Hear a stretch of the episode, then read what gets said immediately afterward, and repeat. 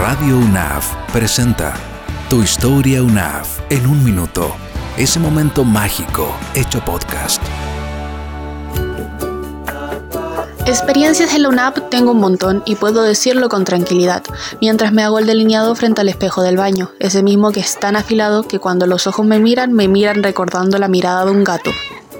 Y es este delineado el que a su vez me permite recordar al mismo gato que todas las mañanas me encontraba en la parada del metrotren, mirando a la nada y quizás al mismo tiempo mirando a todo, mientras yo me quedaba ahí con los audífonos puestos esperando la llegada de mi transporte.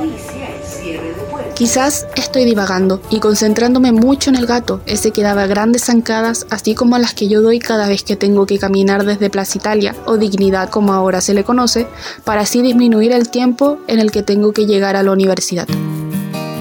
Resulta ser curioso como este simple delineado que hago frente al espejo de mi baño me recuerdan a un gato que al mismo tiempo me recuerda a una universidad que de gato no tiene nada, pero que ayudó a que mi mirada se afilara, como si fuera la de un gato.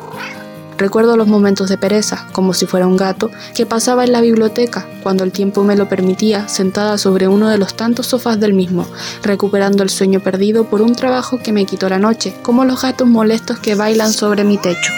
Al mismo tiempo, mirando a ese simple gato, recuerdo la calma perezosa que conseguía en el comedor siempre bullicioso, pero que no me molestaba. Cuando mis audífonos estaban puestos y la música sonaba, recordando al condenado gato, que ahora aquí, frente al espejo de mi baño, mientras me hago el delineado, que me recuerda al condenado gato, me acuerdo de la universidad, en donde en los momentos de pereza yo era como un gato.